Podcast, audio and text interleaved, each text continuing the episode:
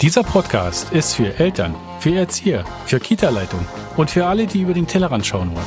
Für die Berliner Verwaltung, also für alle, die Kita machen und für dich. Herzlich willkommen zum Podcast Die Kita-Macher.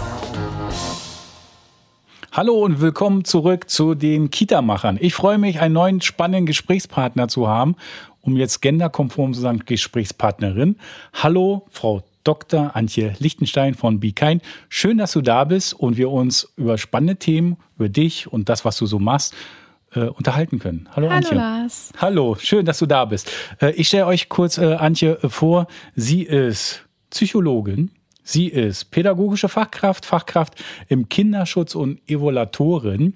Und jetzt ist ganz spannend, jetzt wissen manche vielleicht gar nicht draußen, was ist das alles? Fangen wir einfach mal an und zerschlüsseln und schlüsseln uns das auf. Antje, erzähl mal ein bisschen, was ist dein beruflicher Alltag? Und dann schließ mal so ein bisschen den Kreis.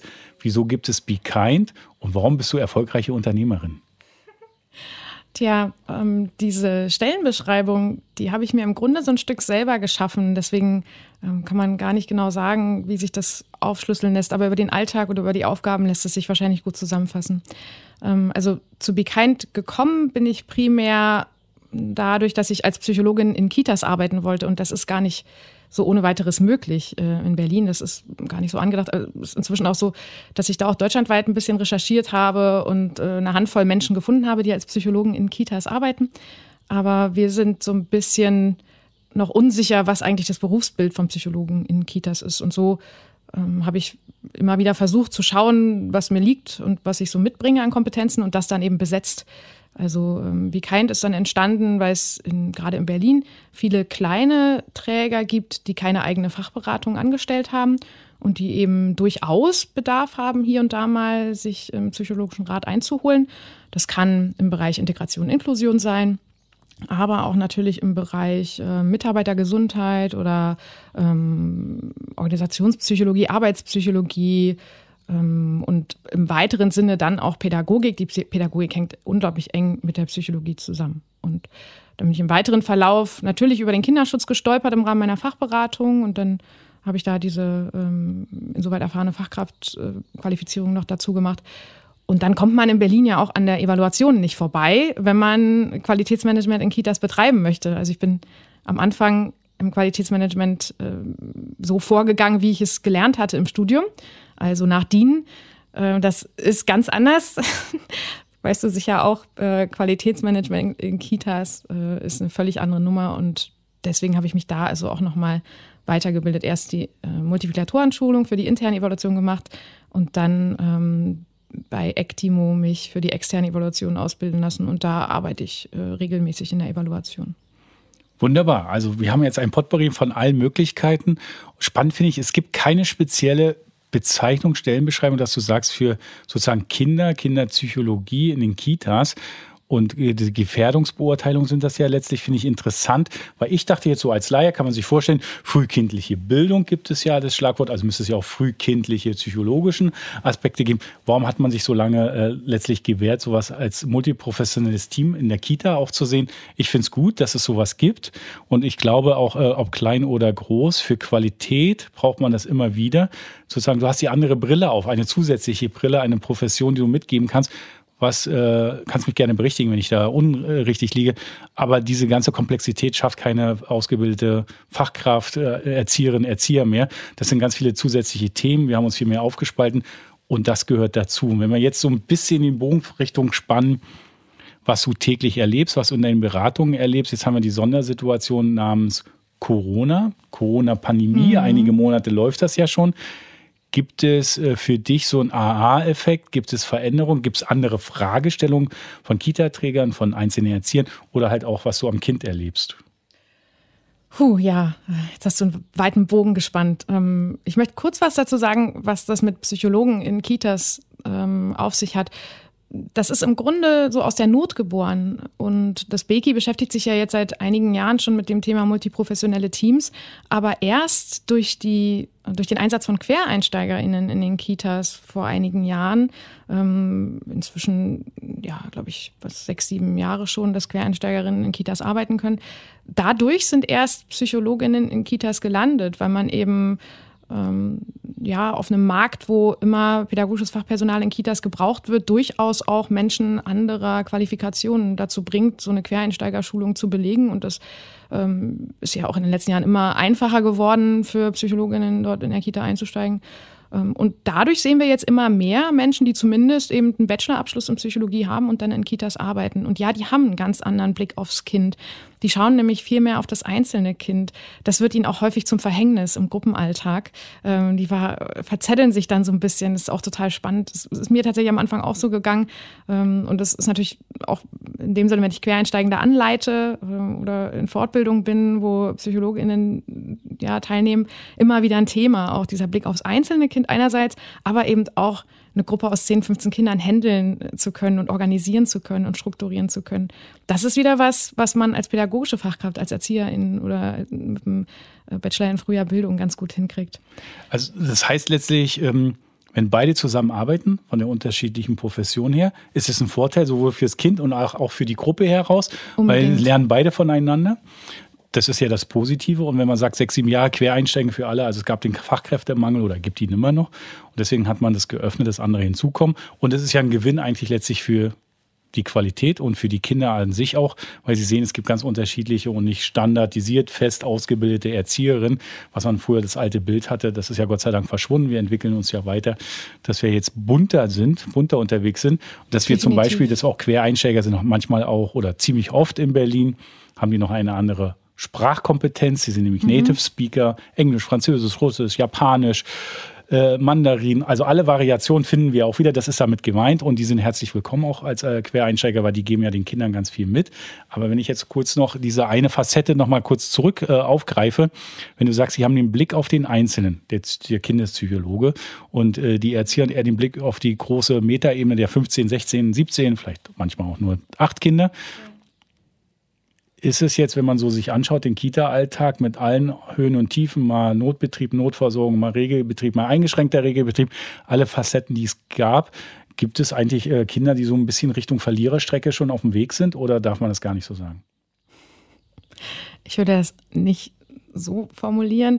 Ähm, es gibt sicher Kinder, die jetzt vor größeren Herausforderungen stehen, als sie vor der Pandemie standen.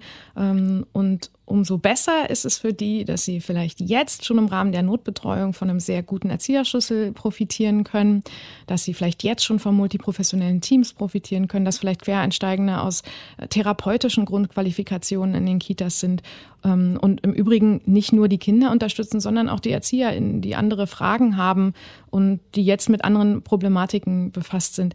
Wir haben vor der Corona-Pandemie bei Be Kind unglaublich viel Qualitätsmanagement im pädagogischen Bereich gemacht. Also es ging ähm, primär ums Berliner Bildungsprogramm, um, um, die ganz vielen verschiedenen Aufgabenbereiche, Spielbegleitung, Alltagsgestaltung, viel Partizipation war Thema, auch durch die Senatsverwaltung natürlich in den letzten Jahren, die das immer wieder aufgebracht hat, auch Kinderschutz. Aber was wir jetzt erleben, ist, dass jetzt ähm, Entwicklungsstörungen, Entwicklungsherausforderungen, Kinder mit Ängsten, Kinder mit depressiven Verstimmungen, Kinder mit allgemeinen Entwicklungsverzögerungen immer mehr in den Fokus rücken. Und da ist es natürlich hilfreich für die pädagogischen Fachkräfte vor Ort, wenn sie Quereinsteigende an der Seite haben, die nochmal einen Blick direkt aufs Kind und auf einzelne Facetten der kindlichen Entwicklung haben also ich habe es ja bewusst zugespitzt gesagt, ich habe gemerkt, dass du ja. gestockt hast, äh, gehört ja letztlich ein bisschen dazu. Natürlich äh, soll es keine Verlierer geben und natürlich gibt es die Herausforderung.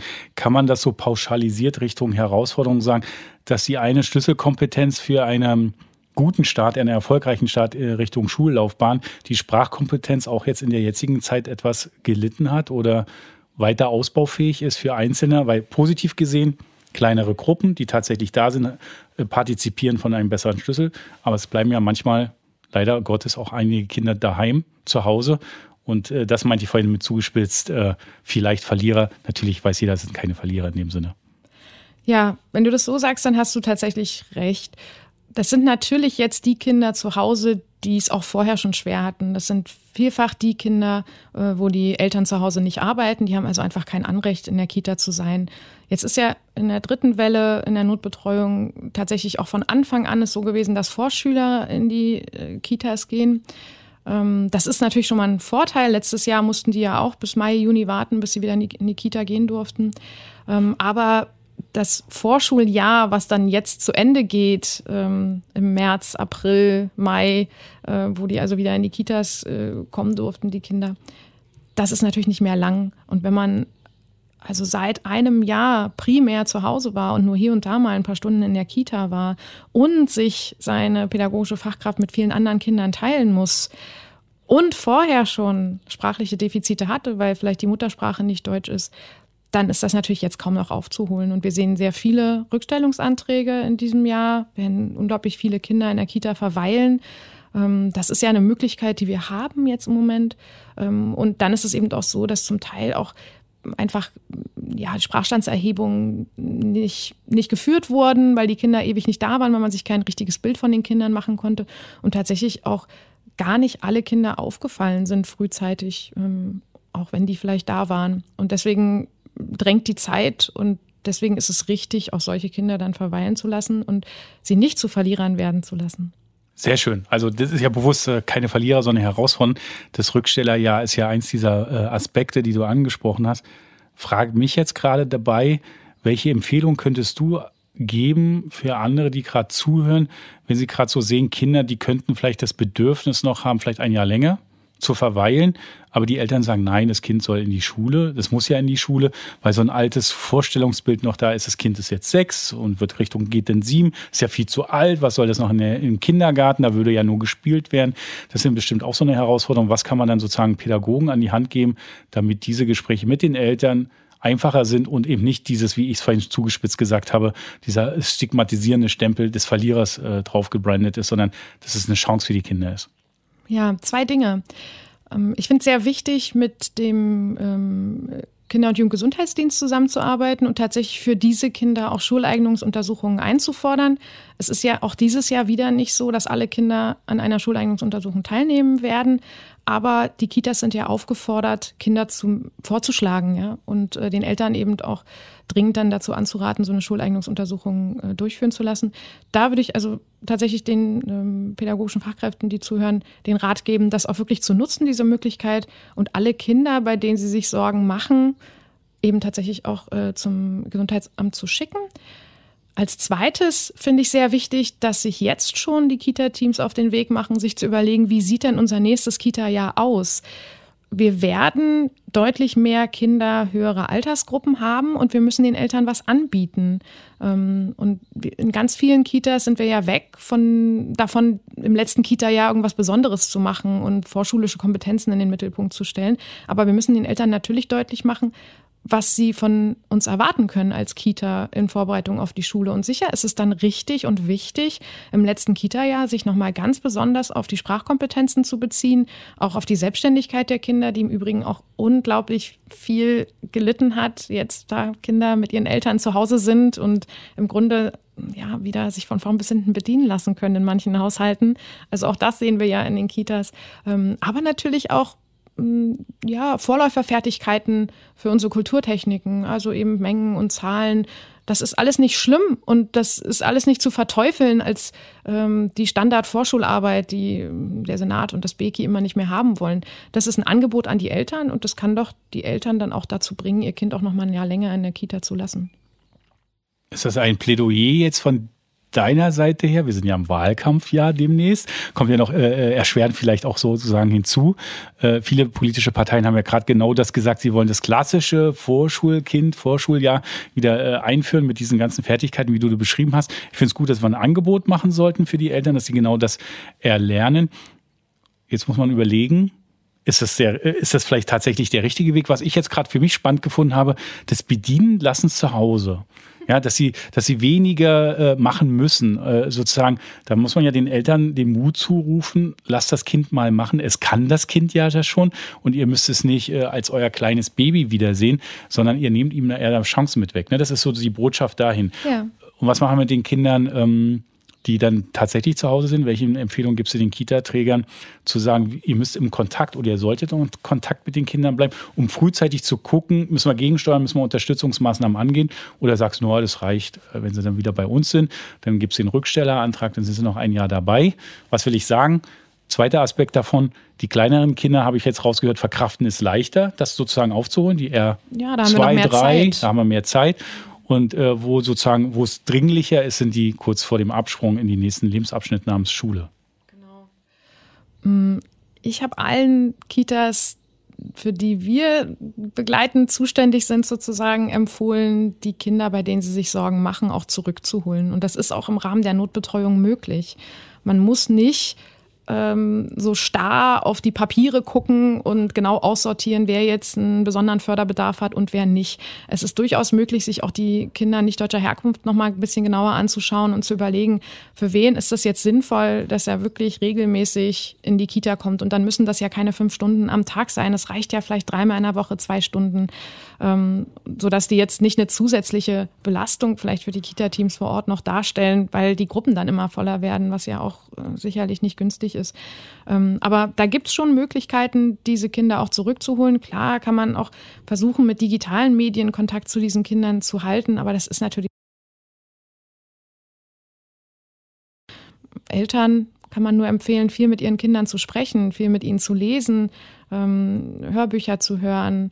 Ähm, ja, das ist leider, sind leider alles so Dinge, die Zeit kosten und die Eltern müssen ja zu Hause auch arbeiten. Deswegen würde ich da eher die Kita-Träger in die Pflicht nehmen, ähm, sich wirklich die Zeit zu nehmen, jedes einzelne Kind nochmal Revue passieren zu lassen in der Dienstberatung und zu überlegen, machen wir uns Sorgen, wenn das Kind jetzt die nächsten Wochen und Monate weiterhin zu Hause ist, sollten wir das nicht vielleicht zurückholen und dann auch tatsächlich sich einen Plan zu überlegen, wie wir das auch bei den Kindern mit besonderem Förderbedarf machen, zu überlegen, welche Ziele habe ich, mit welchen Maßnahmen möchte ich die erreichen.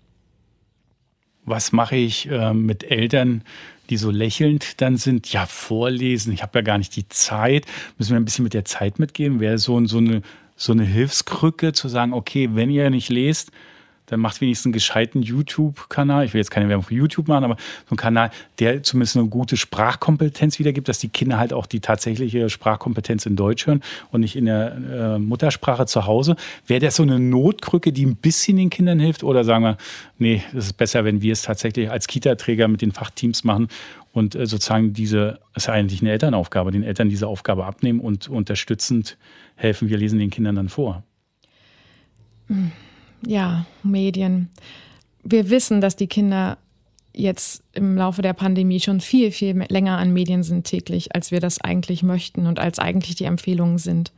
Und das mag sich vielleicht dann positiv auch auf ihre Sprachentwicklung auswirken, aber das kommt uns in die Quere, wenn es dann um Aufmerksamkeit und Konzentration geht. Das ist einfach nicht hilfreich, ähm, sodass man dann vielleicht doch eher Formate wie Hörspiele nutzen sollte. Oder es gibt doch auch andere Medien, nämlich intelligente Bücher, ja, ähm, wo man, wo man den Kindern die Bücher geben kann und die schauen sich die Bilder an und dann tippen sie hier drauf, tippen sie da drauf und äh, hören dann deutsche Sprache oder auch deutsche Lieder, die sie mitsingen können und wo sie tanzen können. Sicher gibt es auch gute Formate, die man im Internet, auf YouTube oder auch im Fernsehen für Kinder finden kann. Aber da muss man schon wirklich sehr genau aufpassen. Und die brauchen eigentlich alle auch eine Begleitung durch Erwachsene. Also Kinder im Kindergartenalter sollten niemals alleine vor einem, vor einem digitalen Medium sitzen. Und dann haben wir, haben wir nichts gekonnt. Ja. Ja, genau. Also ich nicke ähm, und schüttle fleißig den Kopf, weil es für mich Selbstverständlichkeit ist. Aber leider müssen wir ja immer wieder feststellen, es ist eben nicht manchmal die Selbstverständlichkeit. Deswegen sprechen wir ja darüber. Eine zweite Frage, die mich da so jetzt gerade umtreibt, ist die Situation. Vor, vorhin haben wir bewusst gesprochen oder ich habe bewusst äh, zugespitzt gesprochen von Verlierern. Ähm, Gibt es denn als an die andere Richtung, gibt es ganz klare Gewinner in diesem System heraus, bei der Kinderseite her? Na klar. Man, ja? die Kinder von Eltern in systemrelevanten Berufen. Und zwar die, wo möglichst zwei Eltern aus dem System. Ich glaube, zwei Wochen zwischendurch, ähm, wo die Kitas komplett zu waren. Und selbst da gab es ja schon privat organisierte Notbetreuung, ähm, sodass diese Kinder seit einem Jahr von einem extrem guten Personalschlüssel profitieren, ja, von den kurzen Zeiten, wo alle Kinder wieder in der Kita waren, dann mal abgesehen ähm, oder auch in der Schule. Also wir hören das auch von äh, Lehrkräften aus Schulen, dass diese Halbklassen oder eben auch in der Kita diese Halbgruppen, wenn sie denn dann äh, auf 50 Prozent gedeckelt waren, extrem dazu geführt haben, dass man sich mit den Kindern, die anwesend waren, ganz intensiv beschäftigen konnte und da natürlich unglaublich große Fortschritte beobachten konnte Denn wir haben jetzt, glaube ich, alle gemerkt, sowohl im Kita-Bereich als auch äh, im Schulbereich, dass der optimale Schlüssel, den wir brauchen, um gute Bildung liefern zu können, der ist, den wir in der Notbetreuung haben. Sodass also diese Kinder absolute Gewinner sind, ja. Also ist die Conclusio für alle, die zuhören und äh, die politische Verantwortung übernehmen wollen. Das hehre Ziel, was seit 20 Jahren diskutiert wird, kleinere Gruppen zu haben, äh, bessere Personal-Kind-Relation äh, zu haben, Halbtagsgruppen, äh, Halbgruppen, nicht Halbtagsgruppen, sondern halbe Gruppen in Schule sowie in Kita zu haben. Das ist der Schlüssel für den Erfolg. Was müssen wir dafür tun? Wir brauchen mehr Fachkräfte. Wir müssen den Weg bis dahin professionell bestimmen und gucken, wie wir das schaffen. Das habe ich jetzt rausgehört. Das ist ein Weg, dann profitieren die Kinder davon. Äh, und die Fachkräfte, ja, das wird spannend. Wo kommen die vielen Fachkräfte her? Müssen wir gucken, wie man es weiterentwickelt. Weil Quereinsteigende haben wir aber auch schon.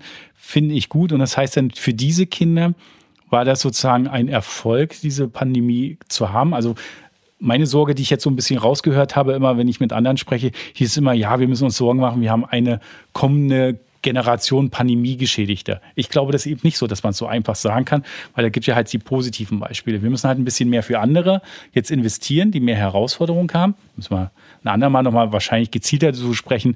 Da fällt mir nämlich ein, nicht deutscher Herkunft ist so ein Fachbegriff. Was bedeutet es ein? Was müssen wir tatsächlich im Kita-Alltag machen? Warum gibt es da eine Quotierung? Da würde ich dich gerne nochmal einladen, dazu in der Tiefe nochmal mit uns darüber zu sprechen, dass man den Zuhörern das mal in der Tiefe erklären können. Und dann haben wir halt jetzt das Thema, wenn wir die Erfolgreichen und die, die Glücklichen haben, was würdest du denn Richtung Kita-Träger sagen oder Neugründer, weil du kennst das ja auch, du betreust, betreust ja die und guckst für Neugründer. Ist es ein richtiger Zeitpunkt, tatsächlich Neugründer zu werden, eine Kita aufzumachen und zu wissen, wir brauchen ja die Fachkräfte, ich brauche halbe Gruppen oder soll ich gleich die Finger davon lassen?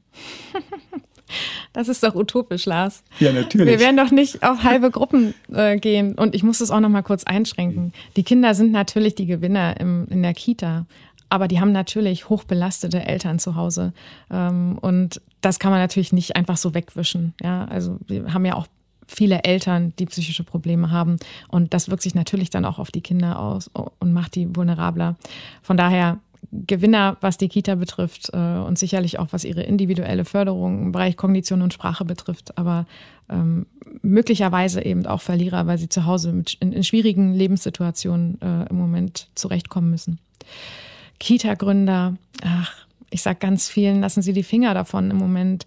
Hm, es ist sehr schwer geworden und viele kommen mit einer hehren Vision, was sie machen möchten und was sie anders machen möchten. Und die meisten merken dann in den ersten zwei, drei Jahren, dass sie es nicht anders machen können, weil sie gar nicht in der Lage sind, ihr Personal frei auszuwählen und nehmen müssen, was eben sich bewirbt.